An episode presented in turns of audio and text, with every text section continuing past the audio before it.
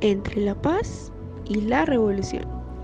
Buenos días, noches o tardes, dependiendo de a qué hora usted esté escuchando esto, y bienvenido a nuestro nuevo programa Entre la Paz y la Revolución, en donde charlamos sobre temas relevantes de la historia de nuestro país. Les habla Isabela López y hoy me encuentro con Daniel Navarro. Juntos vamos a conversar sobre la Alianza Democrática M19 durante el periodo de la Asamblea Nacional Constituyente y discutiremos cómo obtuvo un fuerte apoyo como partido. Sin embargo, después de consolidada la Constitución de 1991, su fortaleza se vio disminuida. Daniel, ¿cómo podemos empezar hoy? Creo que es importante primero contextualizar sobre el M19. El M-19 nace en 1973 como una protesta al triunfo de Misael Pastrana en las elecciones del 19 de abril de 1970. Este grupo se ubica dentro de las guerrillas de segunda generación y es una guerrilla principalmente urbana cuyos integrantes eran académicos o intelectuales de diversas ideologías, pero que creían en una revolución hacia un Estado autoritario. La respuesta que se genera con el M-19 es para protestar en contra de un Estado que se robó las elecciones y que aparentemente es autoritario e insoportable. Como guerrilla se enfocaron en hacer movimientos o atentados con algún tipo de relevancia simbólica. Su primer atentado fue robar la espada de Bolívar, famosísimo entre otras, y además de la famosa toma del Palacio de Justicia, el robo de armas del Canon Norte y la toma de la Embajada de la República Dominicana.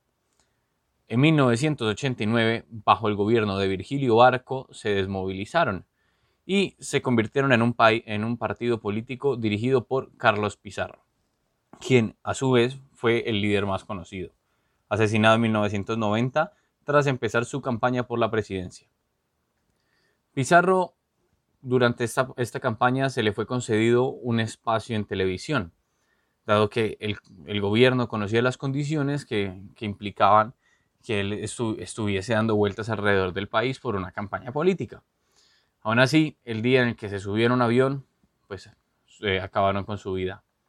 Tras su muerte, el mando político fue asumido por Navarro Wolf, otro partidario que se había desmovilizado algunos años atrás y quien, eh, quien perdió una, pierna en un atentado.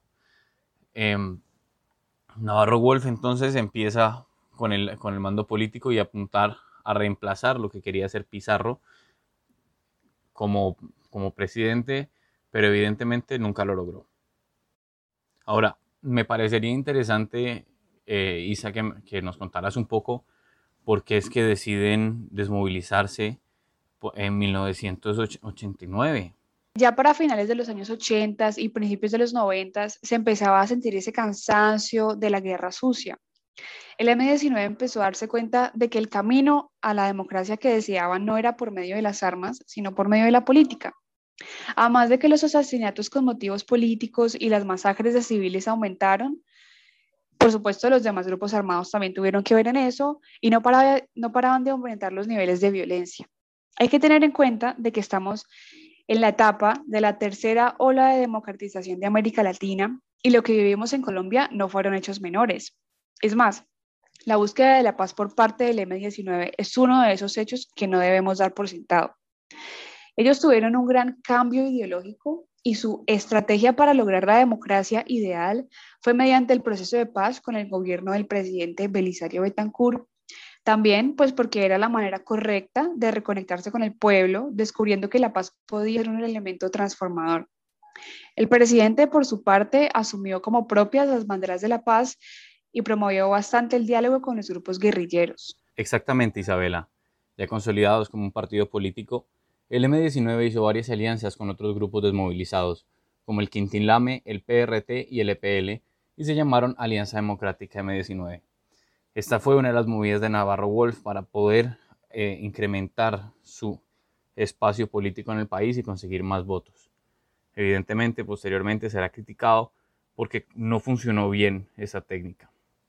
Las principales ideas como partido político, según Vera Grave Lowerhertz, son una nueva constitución que, en sus contenidos y en sus formas, se convirtiera en un auténtico tratado de paz y terminara de una vez por todas con lo creado por el Fuente Nacional y se creara un verdadero sistema democrático. Dos, un plan de desarrollo concertado regional y nacional, que sirva como guía en el avance hacia la prosperidad y justicia social. 3. Una filosofía de convivencia, unidad nacional y soberanía que oriente la definición de una política única para las armas de la República y se concentre con el manejo democrático del orden público. Ahora, ¿qué es lo que le atraía al pueblo de este partido? Para esta ocasión nos entrevistamos con la madre de Isabel, otra de las compañeras, y quien estuvo involucrada en la desmovilización del M-19 y nos contó lo siguiente. Lo primero, aparentemente Pizarro se le decía el comandante Papito y es que resulta que era bastante atractivo. Esto es un dato que, bueno, aunque puede parecer gracioso, pues resulta interesante mencionar que parte de su atractivo político era su atractivo físico, al menos según nos lo, cuenta ella. Y segundo y más interesante, eh, la Alianza Democrática M19 tenía planteamientos ideológicos claros, políticas bien ubicadas, tenían gente muy inteligente y por ello fueron asesinados, evidentemente por la amenaza que representaban, eran éticos y consideraban el contexto del país. Sabemos que fuera de Pizarro, algunos otros militantes del M19 fueron, fueron asesinados a lo largo de la historia y es necesario mencionarlo las personas inteligentes pueden representar una amenaza para algunas élites políticas y otros grupos, por lo que es necesaria su eliminación. Eh, según Budón, podemos mencionar que Pizarro era un líder carismático. No solo su belleza física, también obviamente la, inteligencia que, poseía y su forma de comunicarse hacían que fuera la punta de lanza para convertir el partido en una verdadera posibilidad democrática. Eh, este líder carismático es necesario para cuando se quiere fundar un partido como, como fue el M19 y evidentemente la falta de carisma de Navarro Wolf repercutió en el resultado final del M19 como partido político. Yo pienso que cada partido tiene ese personaje clave que es el que lleva las riendas. Recordemos que aunque Antonio Navarro Wolf figura importante dentro del movimiento, no tuvo el mismo reconocimiento que Pizarro por los votantes, tomó el liderazgo y lo reemplazó en las elecciones de los 90. Ese mismo año, en diciembre, la Alianza Democrática M19 participó en la elección de los delegatarios de la Asamblea Constituyente. Su estrategia consistió en trabajar como colectividad persiguiendo objetivos comunes. Ya en el 91, con las nuevas elecciones legislativas, se consolidó como la tercera fuerza política del Congreso. Luego del Partido Liberal, el M19, el partido quedó con 19 miembros elegidos. Pero lastimosamente los representantes parlamentarios no formaban parte de la dirección nacional del partido, no hicieron acciones políticas o administrativas que fueran significativas debido a ese individualismo que tenían sus congresistas. De esta manera, la Alianza Democrática de M19 se convirtió en la casa de los no conformistas y de los oportunistas y casi ninguno tenía experiencia política definitivamente la muerte de Carlos Pizarro fue una ruptura importantísima porque ese era el líder carismático que consolidaba al partido como tal. Así pues, el declive fuerte está básicamente en las funciones de, Navarro cuando él decide hacer múltiples alianzas con otros partidos eh, y no consolidarse como un partido fuerte en su interior. Las malas inversiones en materia política, como lograr curules en el Congreso y centralizar el partido en Bogotá, son algunos motivos señalados por los que la influencia de la ADM-19 se redujo a lo largo del país. Esto tiene que ver con algunos partidarios del M19 dicen que la mejor inversión que se pudo hacer durante el periodo de Navarro Wolf era haber conseguido alcaldías y centrado en políticas descentralizadas. Sin embargo, una excesiva centralización y un partido poco unido, eh, la fuerte inversión en coaliciones con diferentes eh, partidos de guerrillas desmovilizadas, entre otras, en vez de centrarse en la disciplina y la fortaleza, conllevaron a la lenta disolución del partido.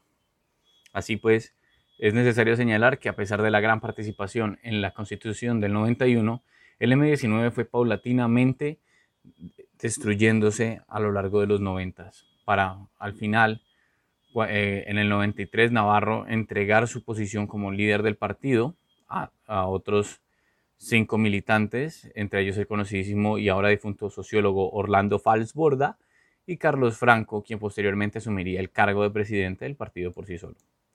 La presidencia de Navarro en el 94 fue un fiasco total, obteniendo un 2,7% después de haber encabezado las encuestas tres años antes. Ya el daño estaba hecho y paulatinamente el ADM19 se fue acercando a su fin.